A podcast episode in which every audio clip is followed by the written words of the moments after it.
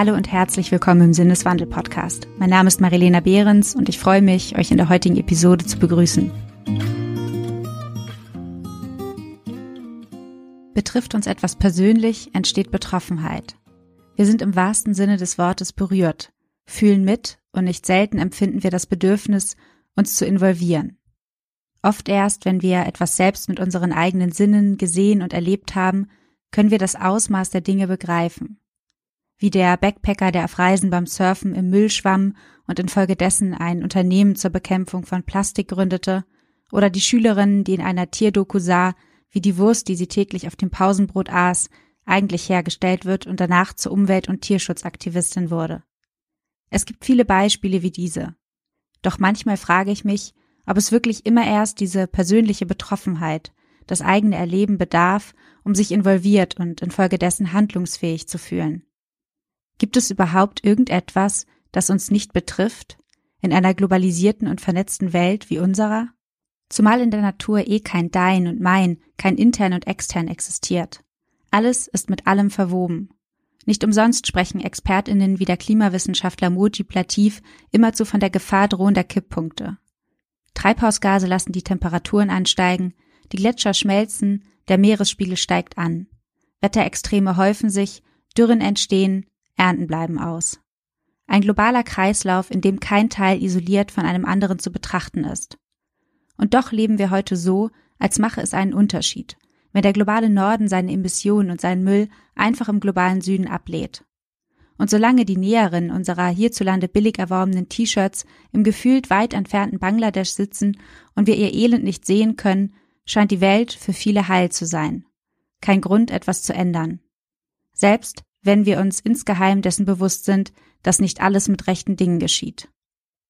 Doch das Bewusstsein um einen Zusammenhang allein hat nur geringen Einfluss auf das tatsächliche Handeln. Nicht zu wenig Wissen, sondern ein mangelndes Gefühl an Betroffenheit sei die Ursache, so Klimapsychologin Jana Hoppmann. Letztendlich gehe es vor allem darum, nicht nur den Kopf anzusprechen, sprich Faktenwissen zu vermitteln, sondern auch über das Gefühl der Betroffenheit, das emotionale Erleben des Themas mit einzubeziehen, damit ein Prozess des Umdenkens und Hinterfragens losgetreten werden könne. Diese Theorie untermalt auch der Philosoph Kwame Anthony Epaya in seinem Buch Eine Frage der Ehre, demzufolge fünf Phasen existieren, innerhalb derer sich moralische Revolutionen vollziehen, wie sie Epaya bezeichnet. So wird in Phase 1 das Problem, nehmen wir mal den Klimawandel, gänzlich ignoriert.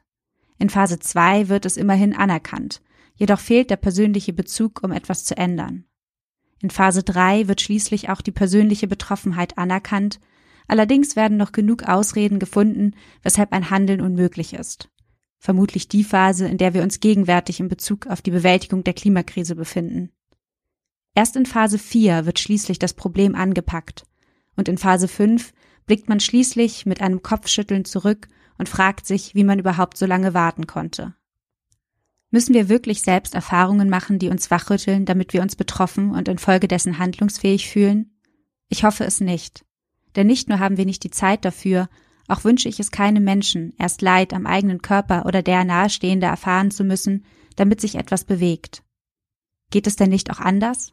Kann es vielleicht auch gelingen, dass wir miteinander mitfühlen, Betroffenheit jenseits geografischer Distanzen und nationaler Grenzen empfinden, das uns dazu befähigt, uns für andere und damit zugleich für uns selbst einzusetzen? Gastautorin Julia Geid glaubt daran, dass es möglich ist. Vor allem, indem wir Geschichten erzählen. Geschichten, die es uns ermöglichen, Erlebtes nachzufühlen, selbst wenn wir nicht live mit dabei waren. Geschichten, die uns die Augen öffnen und aktivieren, statt zu lähmen, die uns Mut machen und Hoffnung geben. Eine solche Geschichte hat Julia Guide zu erzählen, von einem Erlebnis, das sie selbst und ihr Weltbild erschüttert hat und das sie vor allem teilt in dem Wunsch, dass es auch andere berührt und ermutigt, sich für eine lebenswerte Zukunft einzusetzen.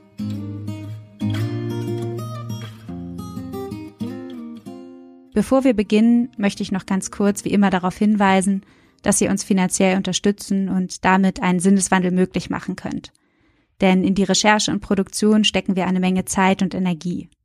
Und damit wir das auch weiterhin tun können, brauchen wir eure Unterstützung. Das geht zum Beispiel ganz einfach via Steady oder indem ihr uns an paypal.me slash Sinneswandelpodcast einen freien Betrag schickt. Wie ihr uns genau unterstützen könnt, das steht auch nochmal in den Shownotes verlinkt. Vielen Dank.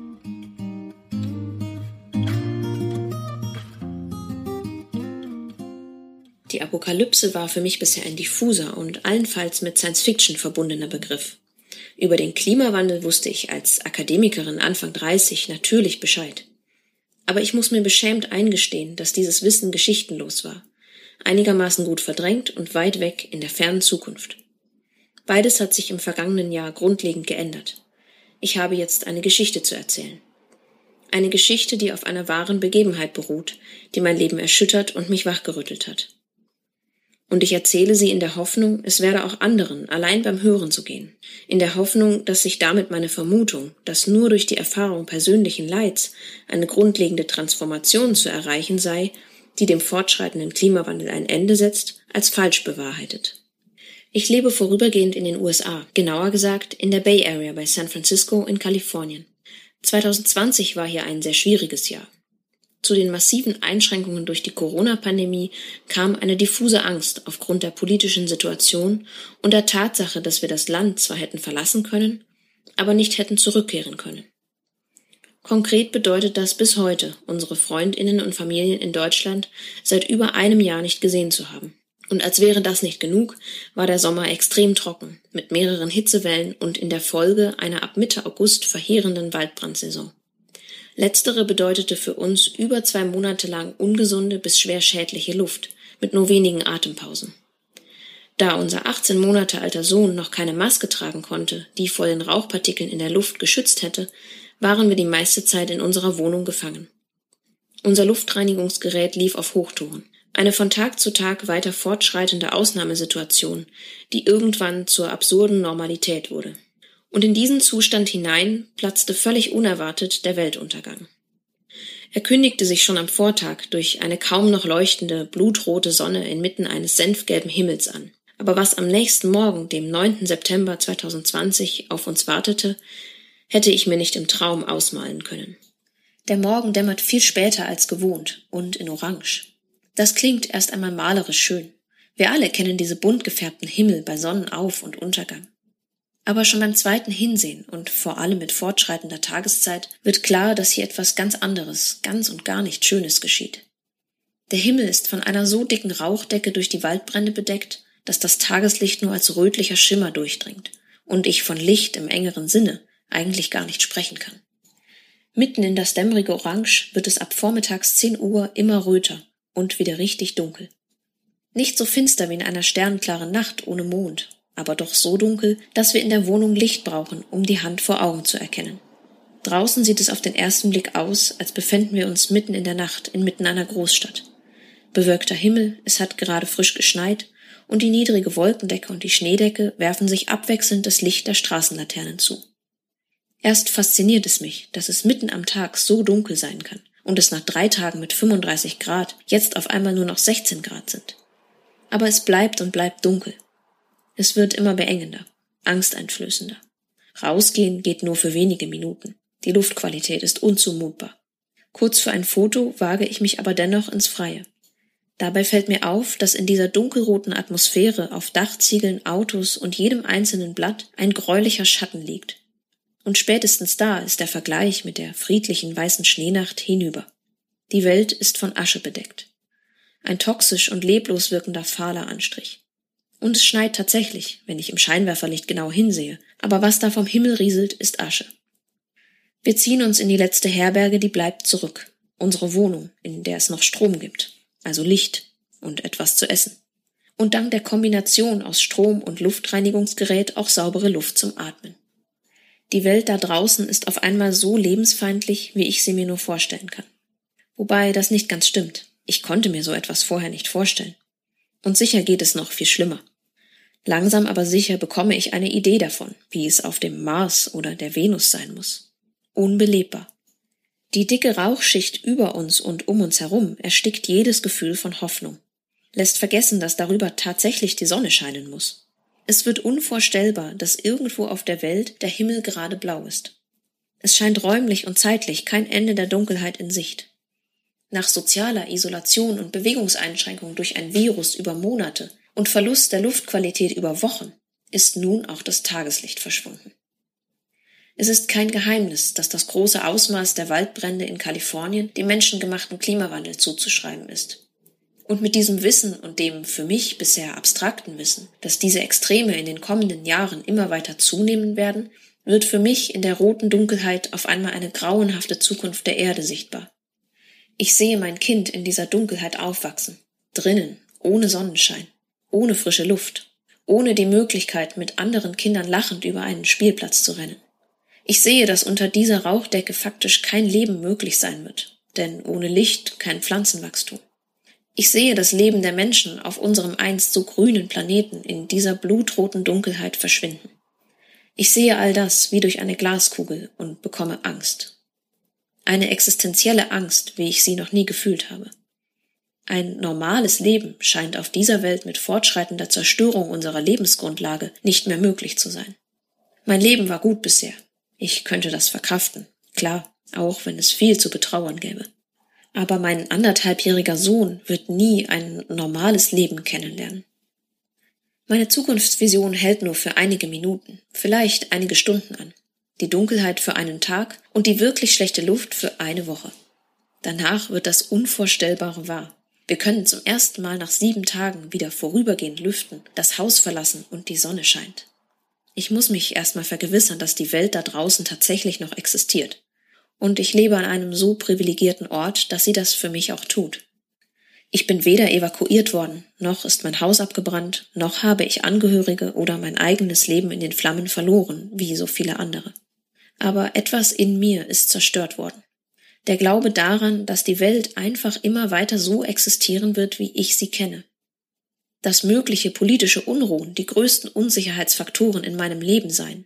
Dass ich weiterhin ein Leben in Frieden fernab von Kriegen und Naturkatastrophen führen würde. Dass es wirklich wieder eine echte Normalität nach der Pandemie geben wird. Es ist, als wäre ich aus einem Traum aufgewacht, nur beginnt der Albtraum da erst.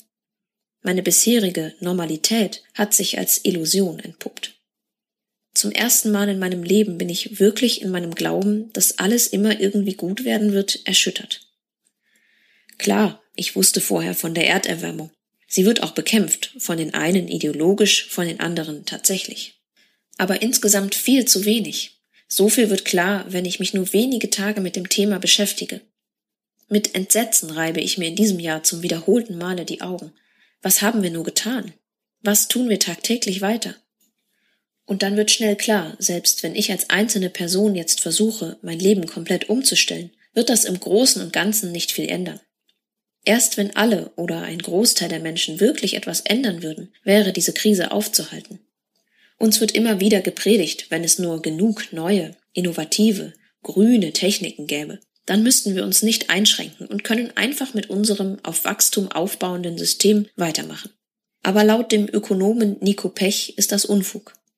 Er plädiert für eine Gesellschaft ohne Wachstum und erklärt mit dem Begriff der Postwachstumsökonomie, wie das möglich sei. Aus einer etwas anderen Sicht beschreibt die Historikerin und Transformationsforscherin Luise Tremel, wie das Aufhören mit unserem System möglich wäre und vergleicht diesen Prozess mit der Abschaffung der Sklaverei. Auch hier war der Wohlstand vieler von der Ausbeutung, in diesem Falle der Versklavten, abhängig. Heute ist unser Wohlstand von fossilen Infrastrukturen und Energieträgern abhängig, die die Gegenwart und Zukunft ausbeuten. Und wie auch die Sklaven damals wird sich die Erde nicht von selbst von der Ausbeutung befreien können. Oder nur in einem Ausmaß, das vermutlich mit unserem Aussterben einhergeht, sondern wir, die davon profitieren, müssen uns bewusst für diesen Verzicht entscheiden. Es bedarf laut Luise Tremel einer freiwilligen Selbstdeprivilegierung. Luisa Neubauer fasst das in ihrem Buch so zusammen. Es geht also um ein bewusst angestrebtes Weniger. Weniger quantitatives Wachstum, weniger Ressourcenverbrauch, weniger Emissionen, weniger Ausbeutung. Im Idealfall würde das Wohlstandsparadigma das Beste beider Welten miteinander vereinbaren. Hohe soziale Standards, aber wenig Treibhausgase und Umweltbelastungen. Globalisierung ohne globale Abhängigkeiten.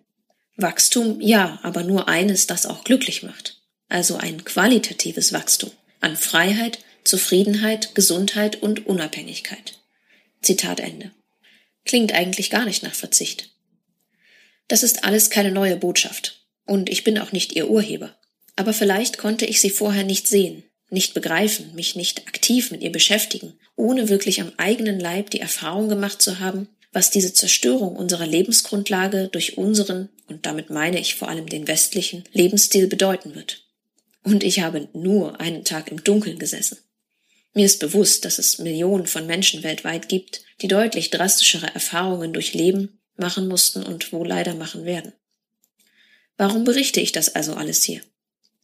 Ich möchte meine Geschichte erzählen, die Trauer um die möglicherweise verlorene Zukunft unserer Kinder und Enkelkinder teilen, in der Hoffnung, ein winziges Stück zu ihrer Rettung beizutragen.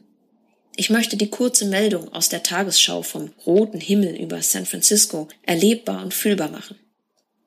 Erst Monate nach dem Ereignis bin ich auf ein Wort gestoßen, das das Gefühl, die Angst, die ich empfunden habe, als Solastalgie benennt. Das ist ein noch relativ neuer Begriff für den Schmerz, die Trauer und die psychische Not, die durch den Stress entstehen, wenn Menschen von Umweltzerstörung zum Beispiel im Rahmen der Klimakrise betroffen sind. Zu wissen, dass es ein Wort für mein Gefühl gibt, tut gut und hilft beim Verstehen. Begreifen werde ich diesen dunklen Tag aber wohl nie in Gänze. Ich werde an dieser Stelle keine Fakten zur Klimakrise vortragen. Dass wir unter 1,5 Grad bleiben müssen, ist bekannt. Es wurde im Pariser Klimaabkommen auf politischer Ebene sogar beschlossen. Nur umgesetzt wird es bislang nicht. Es liegt an uns, unter anderem bei der nächsten Wahl dafür zu sorgen, dass Deutschland dieses Ziel wieder ernst nimmt und alles erdenklich Mögliche tut, um das zu erreichen. Denn es ist möglich, noch, wie eine Studie, die von Fridays for Future beim Wuppertal-Institut in Auftrag gegeben wurde, erst kürzlich gezeigt hat. Nur wird es nicht reichen, ein bisschen mehr Fahrrad zu fahren, auf Plastikstrohhalme zu verzichten und mit gut gemeinten Floskeln die Menschen zu beruhigen. Ein alternativer, rundum nachhaltiger Lebensstil ist aktuell eher ein Luxus, den sich die meisten Menschen in Deutschland nicht leisten können. Und es wäre unfair, den einzelnen Bürgerinnen die Verantwortung dafür zu überlassen. Es wird nicht reichen, Kompromisse zu suchen, wie so oft propagiert wird, wenn es mal wieder heißt, es werde ja schon so viel getan, aber man müsse ja auch. Punkt, Punkt, Punkt. Alle Kosten in allen Bedeutungen des Wortes werden zweitrangig werden, wenn es die Welt, wie wir sie bisher kennen, so nicht mehr gibt. Wenn Banken too big to fail sind, warum nicht auch unser Planet? Und wer jetzt meint, die Bekämpfung der Corona-Pandemie stünde erst einmal im Vordergrund und danach müsse die Wirtschaft wieder dran sein und für Klimaschutz sei leider keine Zeit, der begeht einen großen Denkfehler. Denn durch unser derzeitiges auf Wachstum ausgerichtetes Wirtschaftssystem und die dadurch immer weiter fortschreitende Zerstörung des Planeten entstehen Pandemien wie die aktuelle überhaupt erst. Der Virologe Jonas Schmidt-Janassi zum Beispiel warnt davor, dass das Risiko für eine solch rapide und gefährliche Verbreitung von Viren weiter steigen wird, wenn die Menschen nicht aufhören, in den natürlichen Lebensraum von Tieren einzudringen. Genau wie bei der Pandemiebekämpfung gilt auch beim Klimaschutz. Es gibt den ausgehandelten Kompromiss zwischen dem Problem und der Wirtschaft nicht, sondern auch die Wirtschaft, und eigentlich sollte es doch viel eher die Menschen oder die Gesellschaft heißen, kann nur geschützt werden, wenn das Problem konsequent, sinnvoll, vollständig und vor allem zeitnah angegangen wird. Genauso wie ein verzögerter und halbherziger Lockdown weder Wirtschaft noch Menschen nützt, wird eine halbherzige Bekämpfung der Klimakrise, die dadurch angestoßenen, sich verselbstständigenden Prozesse nicht aufhalten oder auch nur abmildern können. Eine Vertagung der Lösung in die Zukunft ist in beiden Fällen mehr als fatal. Es gibt viele Lösungsansätze und Fachleute, die sich schon lange mit der Bekämpfung der Klimakrise beschäftigen. Die Ressourcen dazu sind längst vorhanden. Sie müssen nur genutzt werden. Es ist zwar klar, dass dies kein leichter und günstiger Weg sein wird. Mir ist jedoch klar geworden, dass es der einzige bezahlbare Weg ist, der überhaupt die Möglichkeit mit sich bringt, dass unser Planet langfristig so bleibt, wie wir ihn zum Leben benötigen. Die Bekämpfung der Zerstörung unserer Lebensgrundlage muss das Wahlthema 2021 werden, an dem keine Partei vorbeikommt, wenn sie gewählt werden will. Nur so können wir die Katastrophe noch abmildern. Greta Thunberg hat gesagt, ich will, dass ihr in Panik geratet.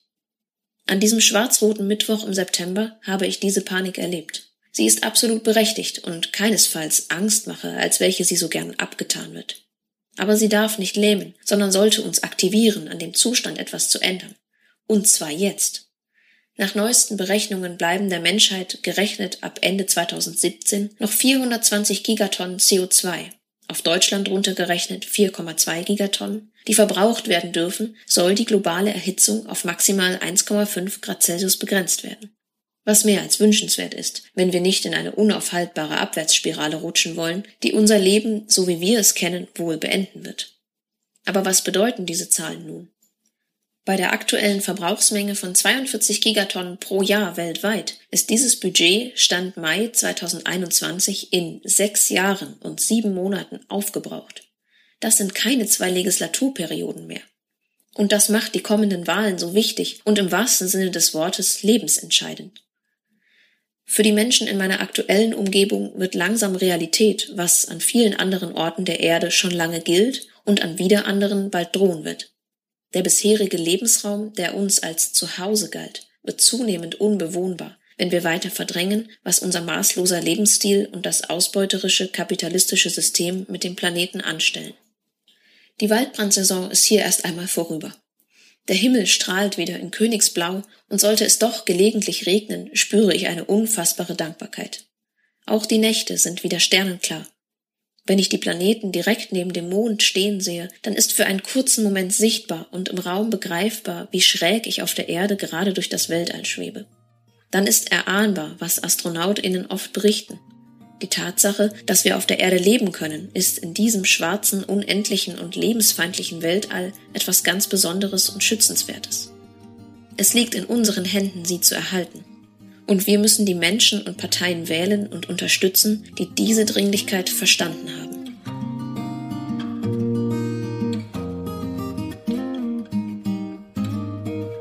Ich danke euch fürs Zuhören. Wenn der Podcast euch gefällt, dann teilt ihn gerne mit Freunden und Bekannten. Außerdem würden wir uns besonders freuen, wenn ihr unsere Arbeit als Fördermitglieder unterstützt, damit wir weiterhin gute Inhalte für euch kreieren können.